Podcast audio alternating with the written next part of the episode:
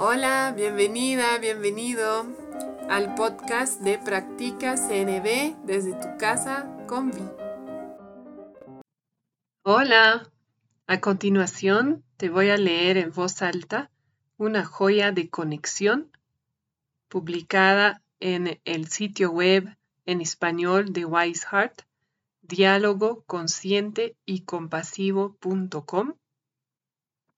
Ahí mismo en la pestaña de recursos gratuitos puedes encontrar las joyas de conexión por escrito y te puedes suscribir para recibirlas directamente a tu correo cada 15 días.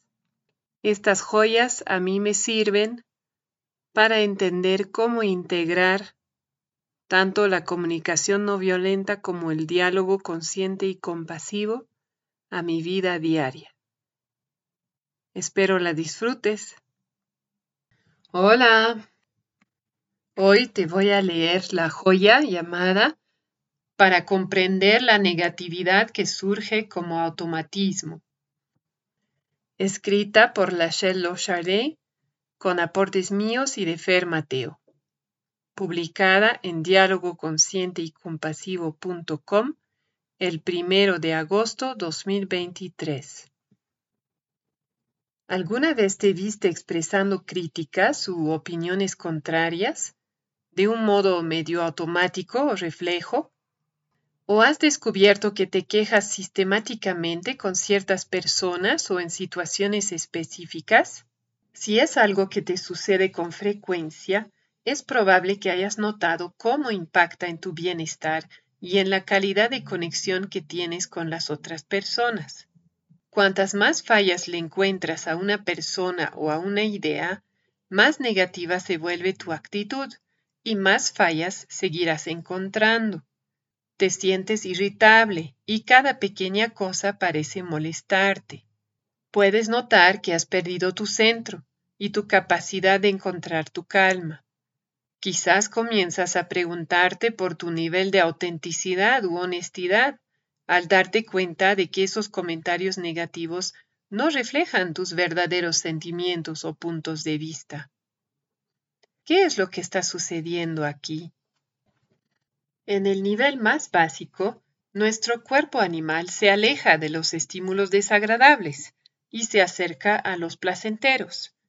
Todas las personas tenemos estos impulsos básicos durante el transcurso del día.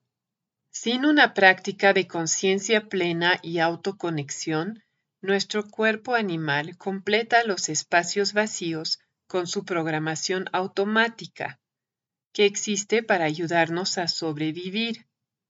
Si dejamos libre esta tendencia instintiva, toda nuestra experiencia puede convertirse en una serie de arremetidas y alejamientos de todo lo que va presentándose delante. En un nivel un poco más complejo, lo que percibimos como desagradable, neutro o placentero viene determinado por el condicionamiento psicológico y social.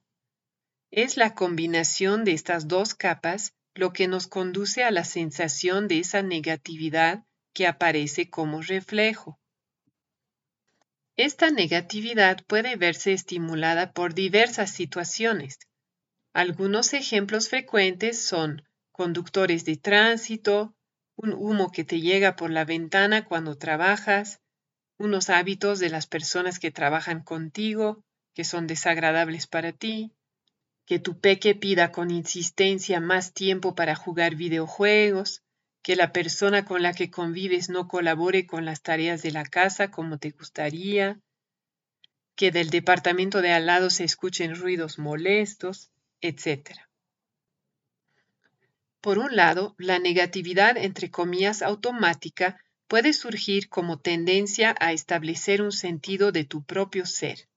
En ese sentido, las reacciones negativas automáticas pueden ser un intento trágico de definirte por, entre comillas, lo que no eres, como un intento inconsciente de encontrar claridad sobre quién eres por la negativa, y transmitirlo a las otras personas, algo que en un nivel más profundo puede formar parte de una búsqueda profunda de autenticidad e integridad.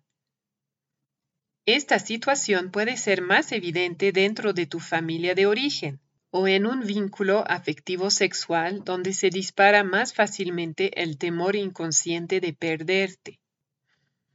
Esta negatividad reactiva también puede ser un intento inconsciente de poner límites, en contextos donde no se satisfacen tus necesidades de elección y autonomía, e incluso de seguridad. Las situaciones más comunes que pueden actuar como estímulos son los consejos no solicitados, la percepción de exigencias o alguna forma de exclusión. A veces decir no o rechazar las ideas de otras personas son formas inconscientes de tener una ilusión de control sobre tu vida. Quizás la misma tensión que usas a diario para, entre comillas, mantener la calma frente a los desafíos cotidianos, conlleva que los ofrecimientos o sugerencias de otras personas rebotan en ti y son rechazados, sin siquiera detenerte a considerarlos.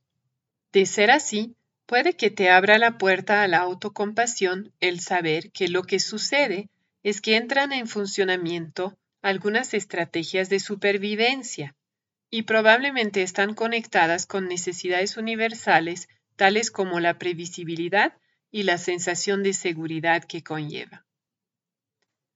Por último, como todos los comportamientos humanos que se practican con frecuencia, las reacciones negativas automáticas pueden impregnar todas o muchas de las relaciones y situaciones de tu vida. En otras palabras, se vuelve un hábito que termina careciendo de significado. Tal vez hasta lo integres a tu sentido de ser tú mediante frases como es mi forma de ser o soy así, es como soy. Me gusta llevar la contra, es mi rol. O solo soy realista,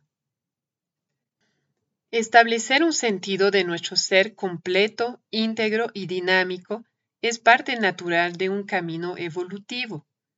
Y establecer límites al servicio de la vida es esencial para cuidar tu sensación de seguridad y agenciamiento o empoderamiento en el mundo. Sin embargo, como toda estrategia inconsciente, hacerlo mediante la expresión de lo que no te gusta y de aquello con lo que no estás de acuerdo probablemente no te acercará a vivir de un modo auténtico, sino que más bien te dejará con un sentimiento de vacío y apatía, de desconexión contigo y las demás personas. La verdadera autenticidad se basa en disponer de libertad y agenciamiento para, una vez que has notado los impulsos, decidir sobre qué es lo que te satisface verdaderamente y está alineado con tus valores. Cultivar este nivel de conciencia significa hacer una pausa y encontrar serenidad cada vez que tengas el impulso de apartarte o alejarte a través de las críticas y opiniones contrarias. En esa quietud interna puedes permitirte experimentar la sensación de desagrado o aversión y preguntarte si actuar en base a ella te ayudará a crear lo que realmente quieres en ese momento. Si te incomoda la idea de hacer una pausa durante una interacción, recuerda que pedir un momento para recibir lo que alguien te dice no solo le ofrece a las personas la experiencia de que las estás escuchando realmente, sino que también te permite a ti elegir tu respuesta. En esa pausa, tal vez descubras que puedes sentir curiosidad sobre los puntos de vista que parecen contrarios al tuyo. Puede que termines tu pausa y hagas una pregunta que te clarifique algo, o te animes a imaginar la necesidad o el valor que subyace a lo que dice la otra persona, confiando en su buena intención. O quizás después de la pausa te sientas con claridad acerca de tus propias necesidades y valores. Entonces podrás honrar tu experiencia y a quien habla contigo y preguntarle si le interesa escuchar tu punto de vista. Si notas que la negatividad como reflejo automático surge en algunas relaciones o situaciones en particular, quizás quieras investigarla por fuera de esas interacciones. Reflexiona sobre las necesidades que están presentes para ti en cada una de esas situaciones y pregúntate qué otras opciones podrías tener para atenderlas. Por ejemplo, si identificas que tu sentido de la autonomía se siente amenazado en determinada relación, quizás explores cómo adelantarte a las interacciones reactivas habituales, expresando tu necesidad y haciendo un pedido a la otra persona.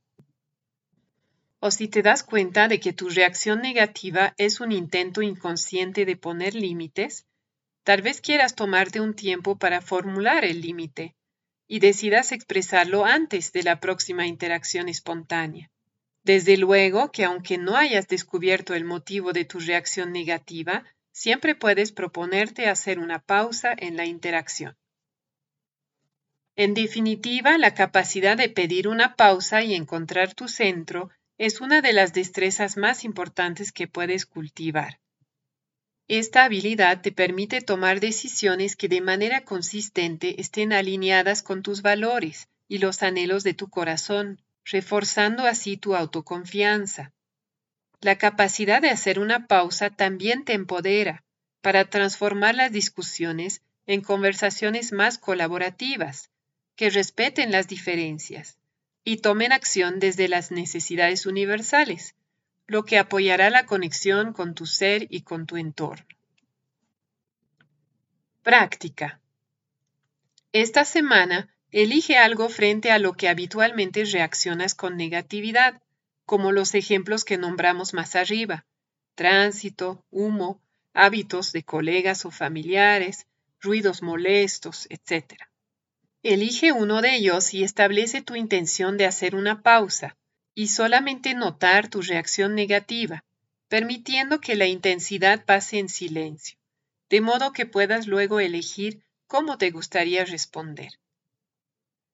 Si al escuchar esta joya de conexión identificaste una situación o relación en la que habitualmente surge la negatividad automática en ti, también puedes usar esta semana para reflexionar sobre las necesidades que percibes como insatisfechas en esa relación o situación y en cómo querrías abordarlas de manera diferente. Gracias por escuchar la joya de conexión de diálogo consciente y. Espero te haya servido. Que tengas un lindo día. Estuviste escuchando el podcast Practica CNB desde tu casa con Vi de Concepto Jirafa.